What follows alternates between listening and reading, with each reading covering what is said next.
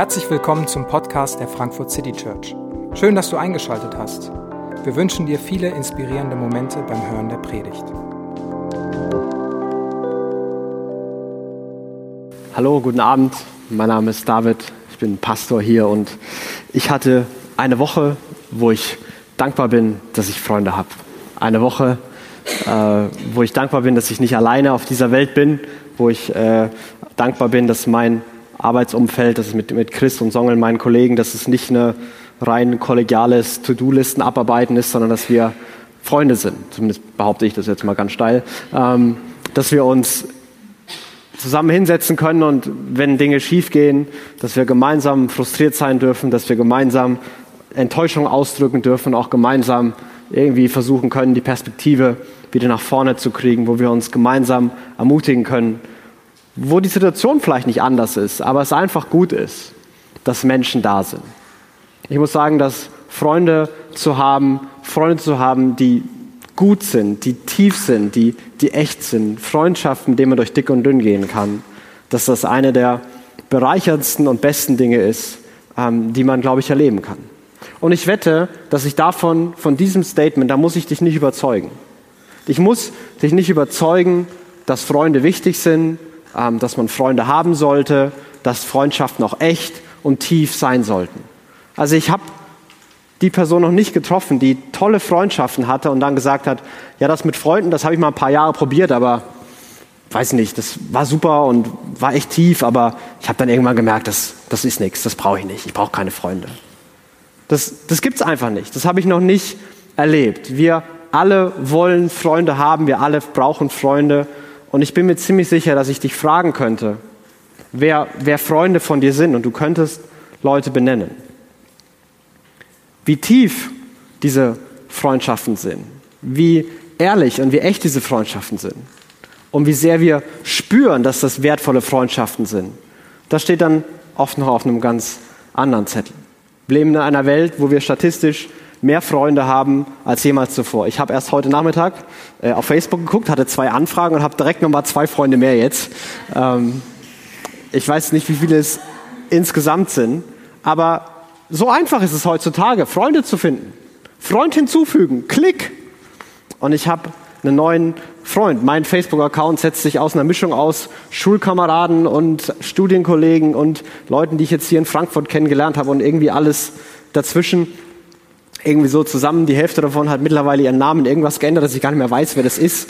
Ähm, und da sind viele Leute da, die werden offiziell Freunde genannt. Bei Instagram hat man Follower, bei WhatsApp hat man Kontakte und wie es alles heißt. Aber wenn wir ehrlich sind, dann ist es ein bisschen albern davon zu reden, dass wir so viele Freunde haben, dass es so viele echte, tiefe Freundschaften gibt. Natürlich nicht. Wir haben mehr Freundschaften als jemals zuvor, aber äh, Statistiken sind so, dass die Zahl der Leute, wo sagen wir, das sind echte tiefe Freunde, die war vor 30, 40 Jahren noch bei ungefähr sechs bis sieben Leuten, ist jetzt bei zwei bis drei. Ich weiß nicht, wo du da stehst, aber da gab es eine drastische Entwicklung in unserer Gesellschaft hin zu, es wird immer, immer weniger tief, echt und so, dass wir sagen, Freundschaften, meine Freunde sind für mich in dick und dünn da. Auf meine Freunde kann ich mich immer nicht verlassen. Die wissen alles von mir, von denen muss ich nichts verstecken. Da ist mir auch nichts peinlich. Wir gehen zusammen durch dick und dünn, komme was wolle. Diese Art von Freundschaften, diese Art von Miteinander wird weniger. Freunde sind immer noch super zum was unternehmen. Das fällt mir total leicht mit meinen Freunden was zu unternehmen, was mir Spaß macht. Ob das irgendwo abends was ist, wo einfach sich treffen, um zu reden, um zu quatschen über Wetter und Fußball und was weiß ich was alles. Bei dir sind es vielleicht ganz andere Dinge. Mit, mit Freunden Spaß zu haben, auf eine Party zu gehen, einen Geburtstag zu feiern. Ja klar, das kriegen wir alle hin. Das ist auch cool, da haben wir auch Freude dran. Aber ich glaube, es gibt ein paar Dinge, die, die uns fehlen, die Freundschaften auf in, in die Tiefe und in die Kategorie bringen, wo wir sagen, das sind echte, das sind tiefe Freundschaften und die sind mir mehr wert als, als alles andere.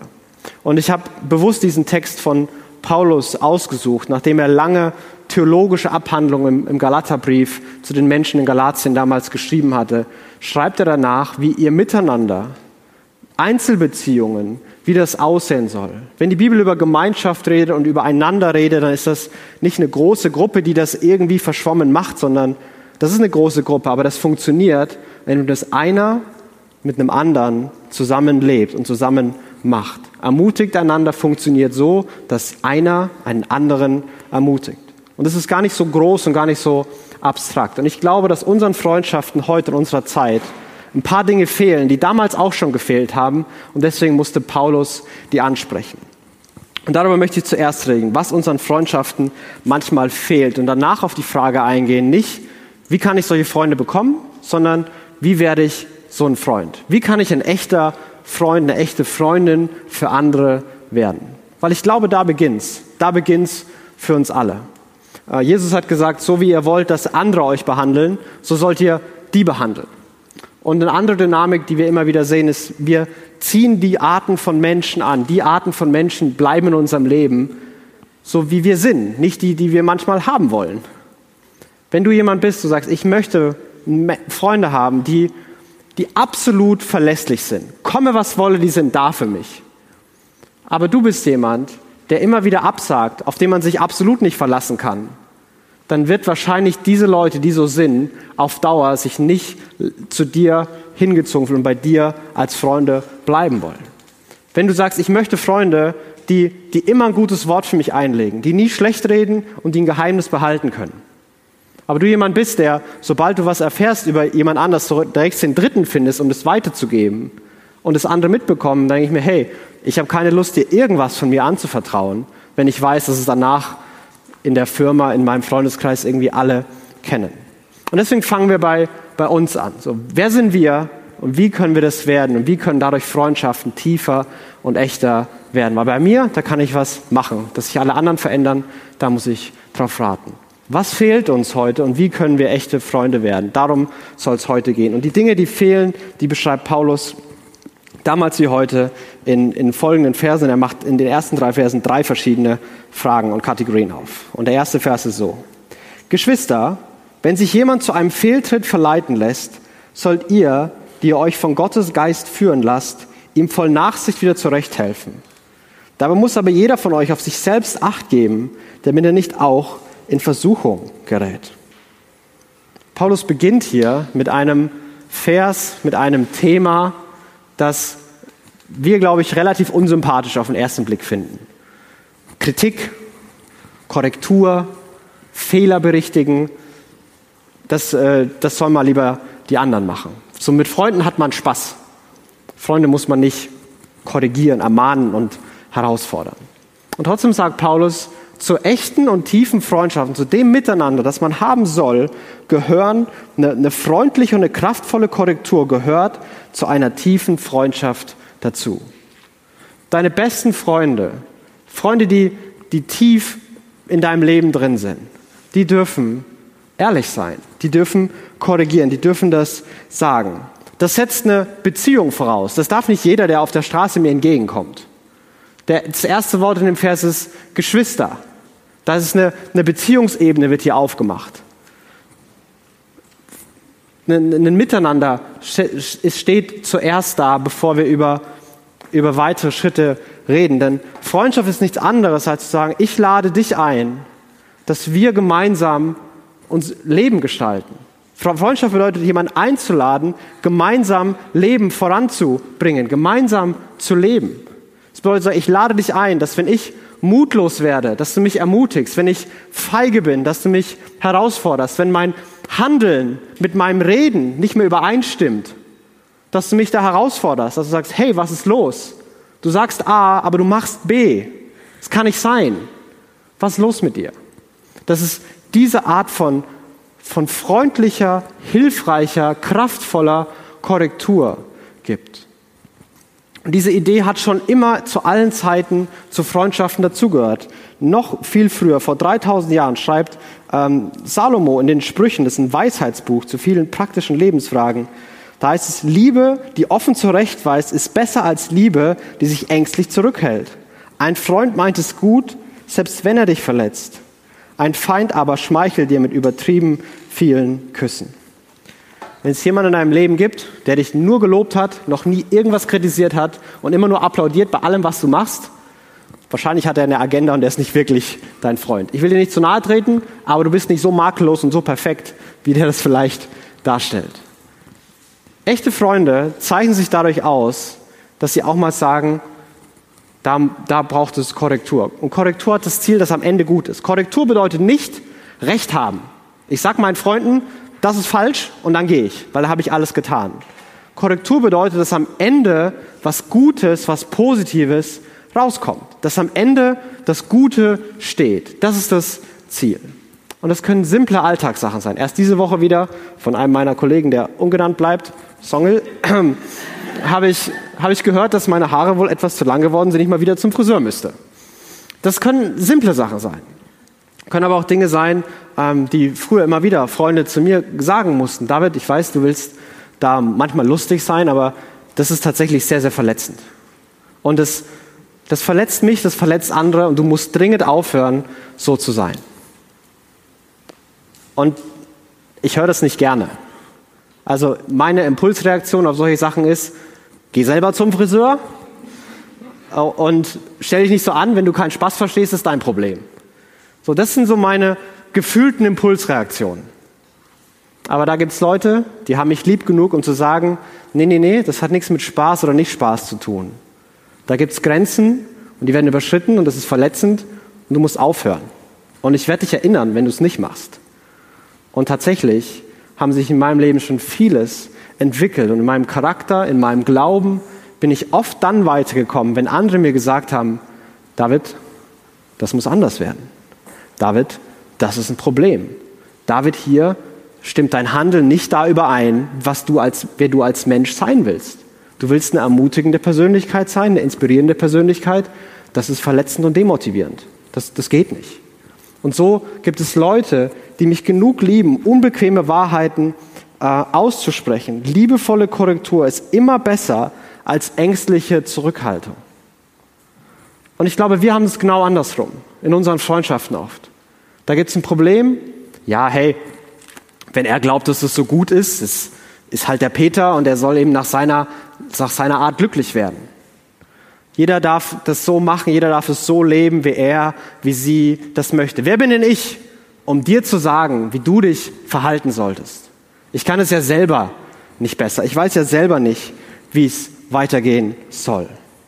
Und trotzdem heißt es in diesem Vers, dass der Freund, der korrigiert, der ergreift die Initiative. Wenn du siehst, dass jemand anders irgendwie in den Fehler hineingerät, ganz egal wie und warum, ob das Absicht ist oder Zufall oder einfach nur unweise, wie auch immer, wenn wir das merken, wenn wir das sehen, dass jemand anders sich zu einem Fehltritt verleiten ist, dann sollt ihr, die euch vom Geist Gottes führen lasst, die ja noch eine Perspektive habt, was gut und was richtig in Gottes Augen ist, Ihr sollt die Initiative aufgreifen und ihm voll Nachsicht wieder zurechthelfen. Der Freund, der korrigiert, ergreift die Initiative.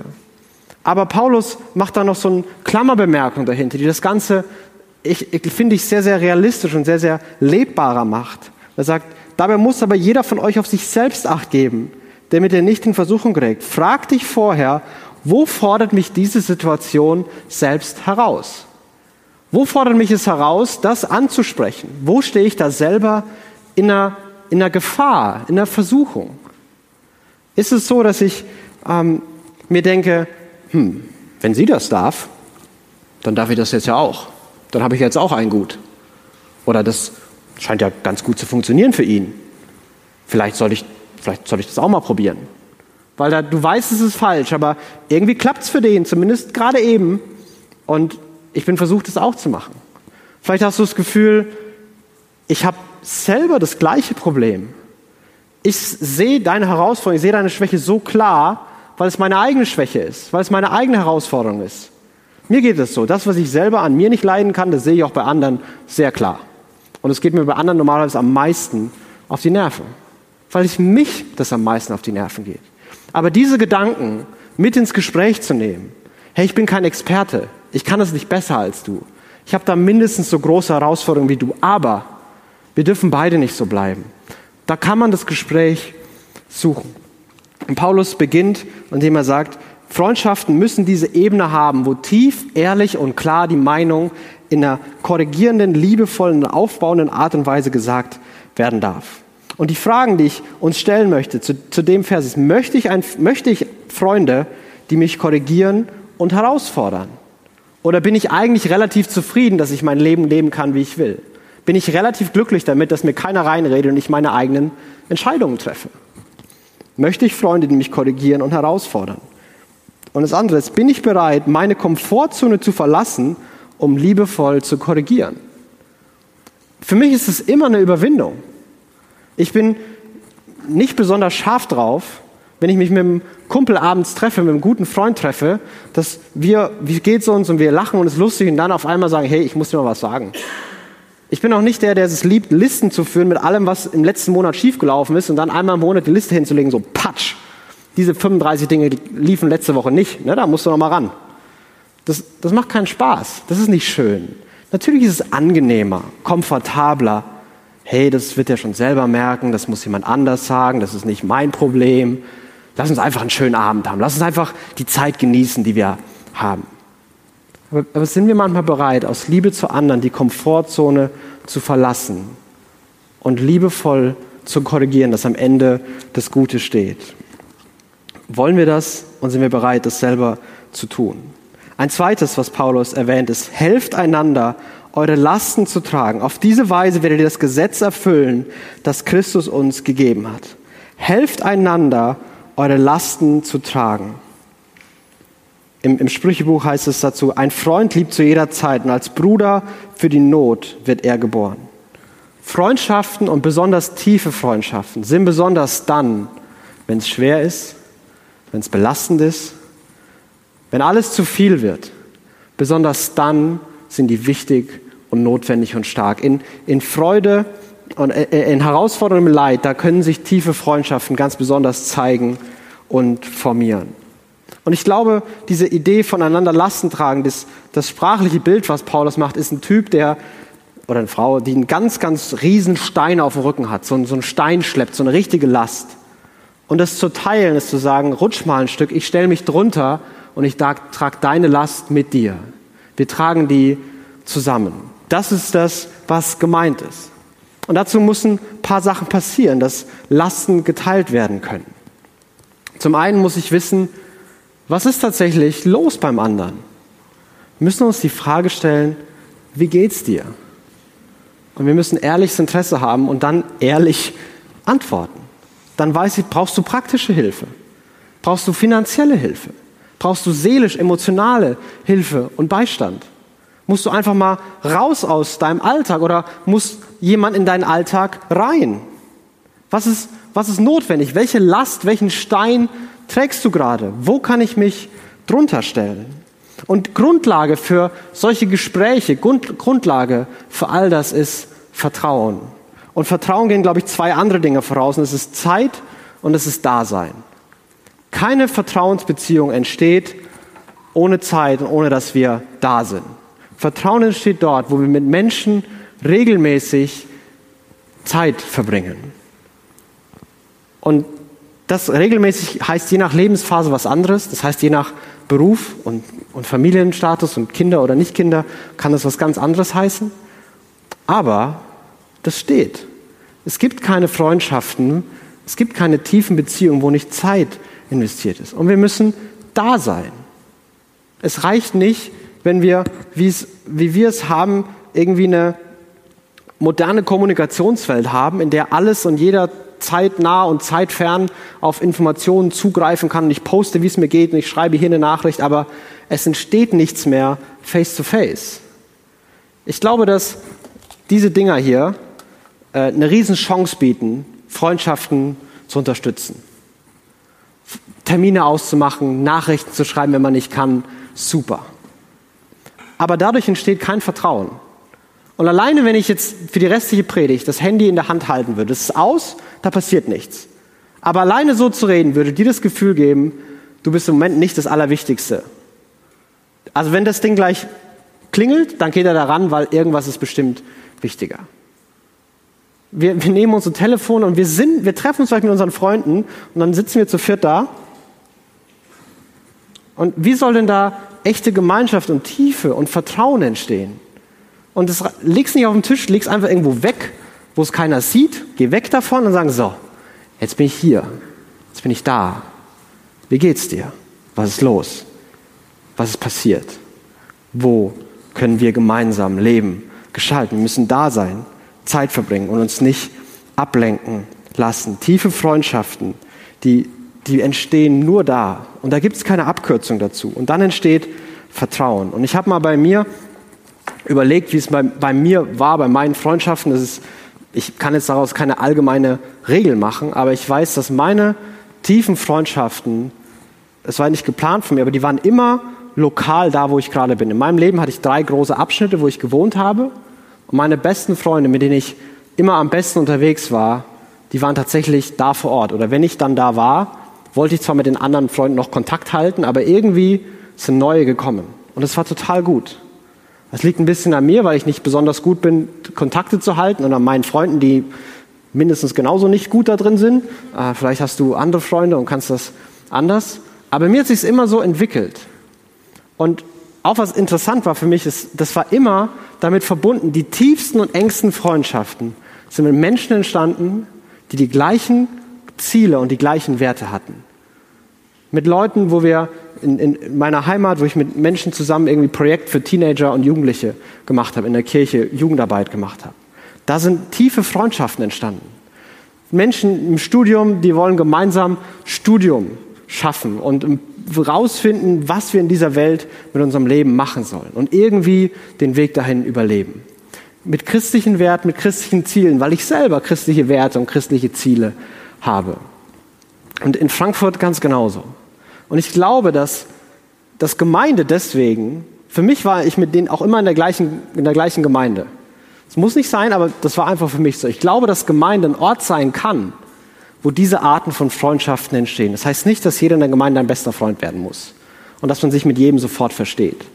Aber es gibt hier Leute, gemeinsame Ziele, gemeinsame Grundlagen und man kann echt gemeinsam Leben gestalten. Wir sind vielleicht zu busy, vielleicht sind wir körperlich da, aber nicht mit dem Kopf. Vielleicht lassen wir uns nicht darauf ein, aber die Möglichkeiten, die glaube ich, die gibt es hier. In Kleingruppen, in Mitarbeit, wo man gemeinsam Projekte irgendwie stemmt, da kann man echt coole Freundschaften finden. Zumindest habe ich das wieder und wieder erlebt. Und auch hier zu diesem Thema Lasten tragen, die, die Fragen, die ich stellen möchte. Bin ich bereit, meine Herausforderung und mein Leid zu teilen?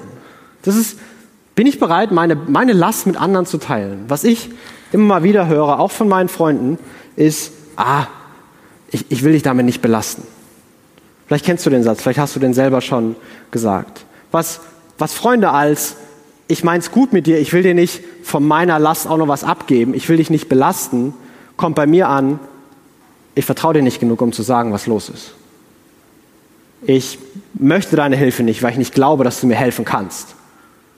Ich will von anderen Leuten verstanden werden, aber nicht von dir. Das kommt bei mir an. Ich will dich nicht belasten, ist kein besonders beziehungsfördernder Satz, so gut der gemeint ist. Weil ich sage, hey, ich bin dein Freund. Ich will deine Lasten hören. Was immer gerade der Stein ist, den du schleppst, ich will mich damit drunter stellen. Und ich kann den nicht, den nicht abnehmen, ich kann den nicht alleine tragen, aber ich kann dir helfen. Ich will dir helfen. Aber wenn wir sagen, ich, ich will dich nicht belasten, ich mache das selber, ich kriege das alleine hin, dann, dann, dann stoßen wir Leute weg. Dann sagen wir, ich, ich vertraue dir nicht genug, um, um dich reinzulassen, um zu sagen, was los ist. Und es ist nicht freundschaftsfördernd. Und die andere Frage ist, bin ich bereit, mich mit den Herausforderungen anderer zu belasten? Vielleicht ist mein Leben gerade bequem und vielleicht habe ich gerade keine größeren Herausforderungen. Wieso sollte ich mir dann die Herausforderungen von anderen antun? Mein Leben ist doch gerade schön. Es ist immer so anstrengend. Menschen haben so viele Probleme. Und ich bin mal froh, dass ich mal keins habe.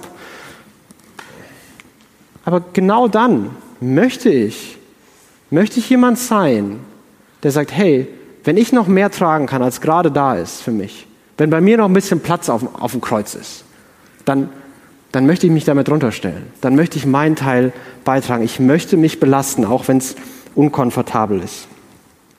Und das Dritte, was unseren Freundschaften manchmal fehlt, ist, glaube ich, mehr eine, mehr eine Einstellung, die wir persönlich vielleicht haben könnten, aber die für die Leute in dieser Gemeinde in Galatien der Killer war für Gemeinschaft. Wenn Paulus schreibt, Vers 3, wer sich jedoch einbildet, es sei etwas Besonderes, obwohl er in Wirklichkeit nichts ist, der belügt sich selbst. Ist ziemlich scharf, ist ziemlich hart, aber es ist so scharf und so hart, weil diese Leute, es geht aus den Versen davor, wird es deutlich, besonders arrogant waren. Weil diese Leute besonders geglaubt haben, sie hätten es drauf. Sie haben es verstanden, sie haben sogar noch ein bisschen mehr als Paulus, weil, weil sie Jesus noch besser kennen. Ähm, aber wenn wir diese, diese überhebliche, vergleichende, also die sind alle normal und ich bin besonders, diese, diese vergleichende Überheblichkeit haben, dann ersticken wir jede Freundschaft. Die, keiner, keiner braucht solche Freunde. Ich brauche keine Leute, die sagen, ich bin überheblich und äh, du, David, du manchmal darfst dich mit mir treffen, aber du weißt schon, dass du ein bisschen unter meinem Niveau bist. Also ja, herzlichen Glückwunsch zum Geburtstag, ich habe keine Lust mehr mit dir, irgendwas zu unternehmen. So, da, da habe ich ja gar keine Lust dazu. Und genauso andersrum, vielleicht wenn wir denken, ja, andere Leute, die brauchen Freunde, die haben es auch manchmal schwer, aber das sind die, die es nicht so wirklich auf die Kette kriegen mit ihrem Leben. Die schaffen das eben selber nicht. Das sind die, die Schwachen, die eben Hilfe brauchen. Ja, entweder hätte deine Situation sehr viel anders und besser laufen können, oder du warst noch nie in Situationen, wo du an deine eigenen Grenzen gekommen bist. Aber wir werden das Leben nicht alleine gestalten können. Jeder braucht tiefe Freundschaften und wir werden das Leben nicht alleine meistern. Wir werden irgendwo stecken bleiben auf unserem Weg, den wir gehen wollen. Wir brauchen Freunde und wir können uns nicht leisten zu glauben, wir schaffen das alleine. Und das sind drei Dinge, die Paulus benennt, die fehlen können. Und vielleicht merkst du, dass manches da auch bei dir oder bei deinen Freundschaften da ist. Und die Frage ist jetzt, okay, wenn das Sein dazugehört, wenn das bei Freundschaften passieren soll, wie kann ich, wie kann, können meine Freundschaften so aussehen, beziehungsweise wie kann ich ein echter Freund, eine echte Freundin für andere sein? Vers 4.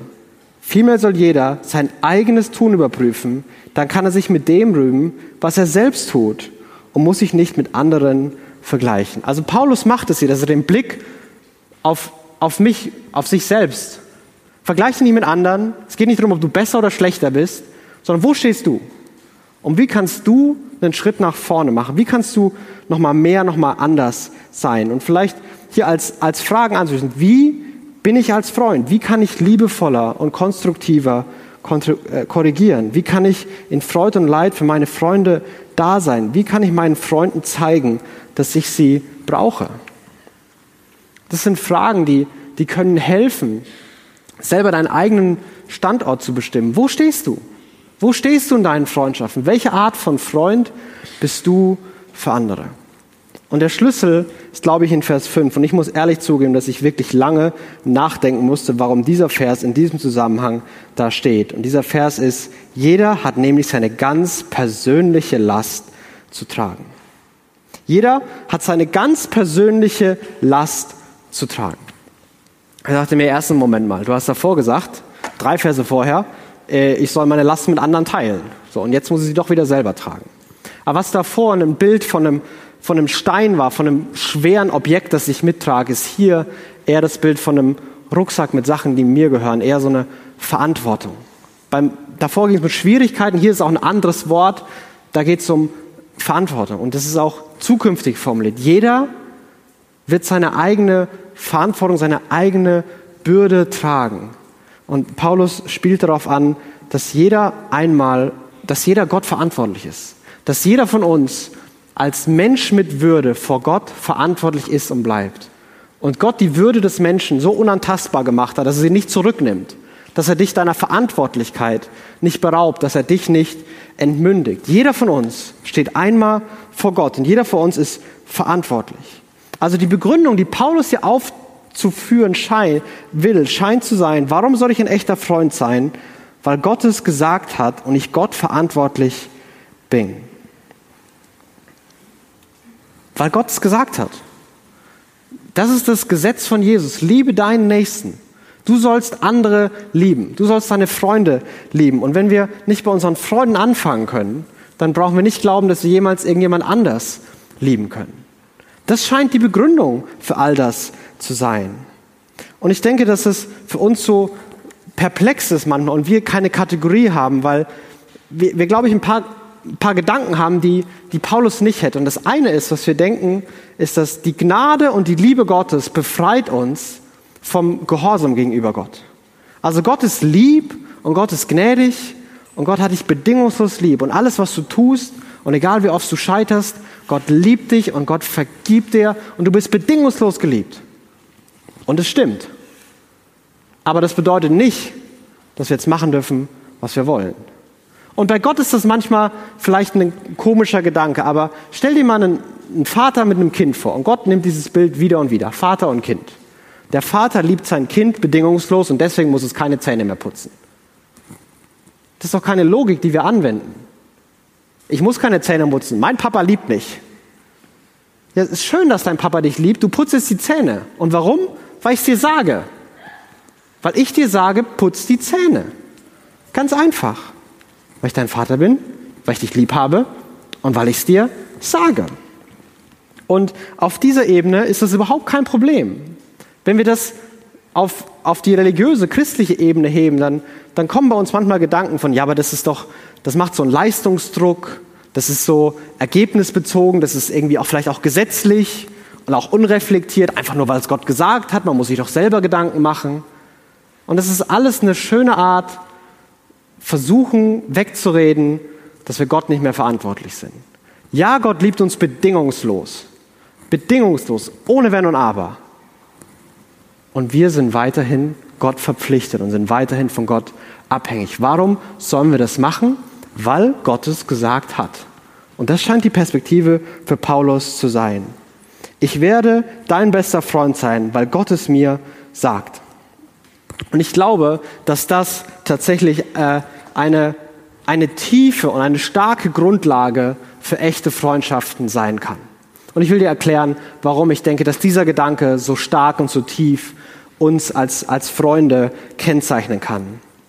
Denn wenn ich von Gott abhängig bin und weiß, ich bin, ich bin ultimativ Gott verantwortlich, dann befreit es mich von manch anderen Dingen. Das setzt mich frei, dich wirklich als Freund zu lieben. Zum Beispiel, ich kann dich liebevoll kollegieren, weil ich ultimativ nicht von deiner Meinung abhängig bin. Selbst wenn du mich ablehnst, bin ich kein Abgelehnter. Ich bin weiterhin ein Geliebter. Ich bin weiterhin akzeptierter.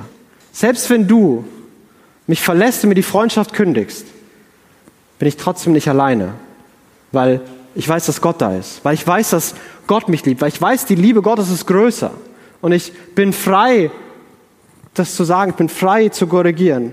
Ich kann Gutes tun, ohne eine Gegenleistung zu erwarten. Ich kann dich lieben, auch wenn man diese Liebe nicht erwidert wird. Zu oft denken wir in diesem, die eine Hand wäscht die andere Gedanken bei, bei Freundschaften. Ich helfe dir beim Umzug. Warum? Weil ich nächste Woche selber umziehe und du mir dann bei dem Umzug helfen sollst. Und Freundschaften, es, es passieren Schwierigkeiten in Freundschaften, oder? In meinen passieren Schwierigkeiten, weil es Menschen sind, weil ich Menschen bin. Da passieren Verletzungen, da passieren Schwächen. Manchmal will ich anderen nichts Gutes tun. Da will ich bequem sein. Manchmal habe ich nicht den Eindruck, dass der andere gerade besonders liebenswert ist. Manchmal nervt er mich vielleicht sogar.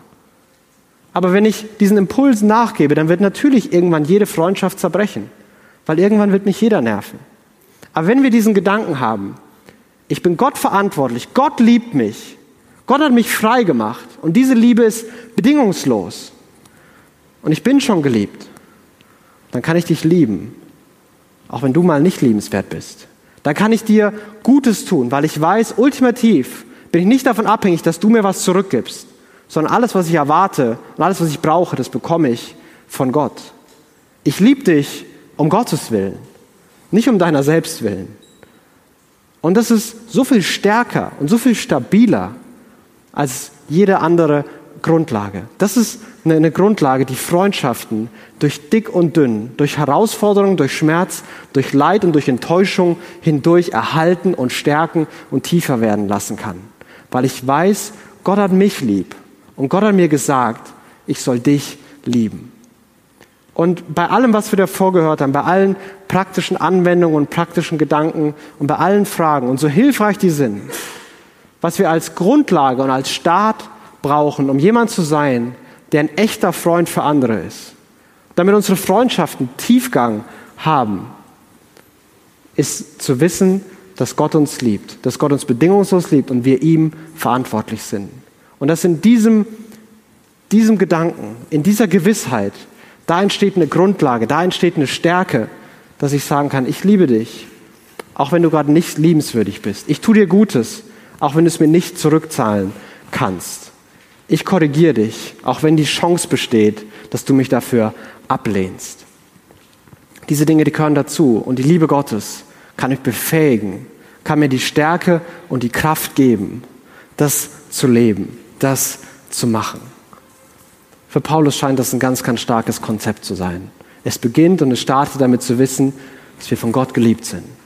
Und dann kommen die nächsten Schritte. Dann kommt Ehrlichkeit, dann kommt Vertrauen, dann kommt Korrektur und Ermutigung. Dann kommt eine gemeinsam durch dick und dünn gehen. Und dann kommt dieses Gefühl von, hey, auf meine Freunde, auf die kann ich mich verlassen.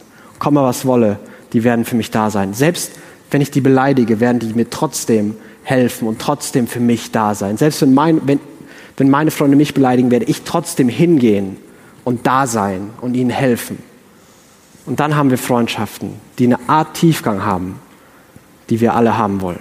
Und das braucht alles Zeit, das ist alles ein Prozess. Aber das ist ein Weg, den es sich lohnt zu gehen.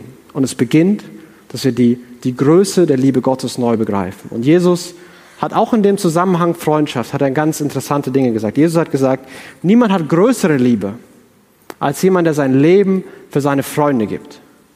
Ich nenne euch nicht mehr Sklaven, ich nenne euch nicht mehr Diener, sondern ihr seid meine Freunde. Jesus nimmt diesen Kontext Freundschaft ganz bewusst, wenn er über seinen Tod spricht, wenn er über sein Leben spricht, wenn er sagt, ich gebe mein Leben für dich. Ich liebe dich so bedingungslos. Ich nehme dich so ohne Wenn und Aber an, dass ich mein Leben für dich gebe, auch wenn du mich nicht kennst, wenn du mich ablehnst. So groß ist meine Liebe für dich. So ein Freund bin ich für dich. Und jetzt geh in die Welt. Und das, was du von mir erlebt hast, was du bei mir empfangen hast, so schwach und so mangelhaft es manchmal ist, lass es ein Abglanz sein für andere. Lass andere daran teilhaben und sei diese Art von Freund, wie ich es für dich bin. Das ist die Botschaft von Jesus und die erinnern wir uns auch, indem wir Abendmahl gleich feiern und äh, ich möchte beten und die Helfer können währenddessen auch schon nach vorne kommen und danach wollen wir singen, um uns der Liebe Gottes neu zu vergewärtigen. Ich möchte beten. Jesus, ich ähm, danke dir, dass wir uns bei allem, was in unserem Leben passiert, dass wir früher oder, wieder, früher oder später an den Punkt zurückkommen, dass wir von dir geliebt sind. Und Gott, du siehst, wo wir gerade eine echte, einen echten Mangel, eine echte Verletzung, gerade beim Thema Freundschaft spüren, wo wir vielleicht gerade diese Woche verletzt wurden, wo vielleicht gerade in den Momenten, wo alle Urlaube buchen, uns klar wird, dass mit uns keiner bisher in Urlaub geplant hat. Gott, was immer bei uns los ist, in welchen Herausforderungen und Themen wir immer gerade stehen. Ich bitte dich, dass du uns deine Liebe neu vor Augen malst. Dass wir verstehen, dass wir von dir Geliebte sind, dass du uns so sehr geliebt hast, dass du dein Leben für uns gegeben hast. Und Gott, dass da durch in uns eine Gewissheit und eine Stärke und eine Sicherheit entsteht, dass wir die Art von Freunde sein können, die ganz anders sind, die bedingungslos lieben, die durch dick und dünn gehen, die in Liebe auch die Wahrheit sagen, die Lasten teilen und die wissen, wie sehr wir aufeinander angewiesen sind. Gott, wir beten, dass du uns mit deiner Liebe so begegnest, dass sie uns so befähigt, dass wir diese Art von Freunde sein können. Alleine sind wir überfordert, aber Jesus, mit dir und deiner Kraft und deiner Liebe in uns haben wir eine Chance, diese Freundschaften zu leben. Und so beten wir um deinen Segen, beten, dass du uns begegnest und du uns mit deiner Liebe ganz tief in uns neu das Verständnis und die Erkenntnis schenkst, wie groß deine Liebe für uns ist. Jesus, das ist mein Gebet für diese Zeit hier und jetzt. Amen. Wir hoffen, die Predigt hat dich inspiriert. Wenn du uns kennenlernen möchtest, dann schau einfach mal auf unsere Homepage www.frankfurtcitychurch.de oder besuch uns in unseren Gottesdiensten. Bis dann.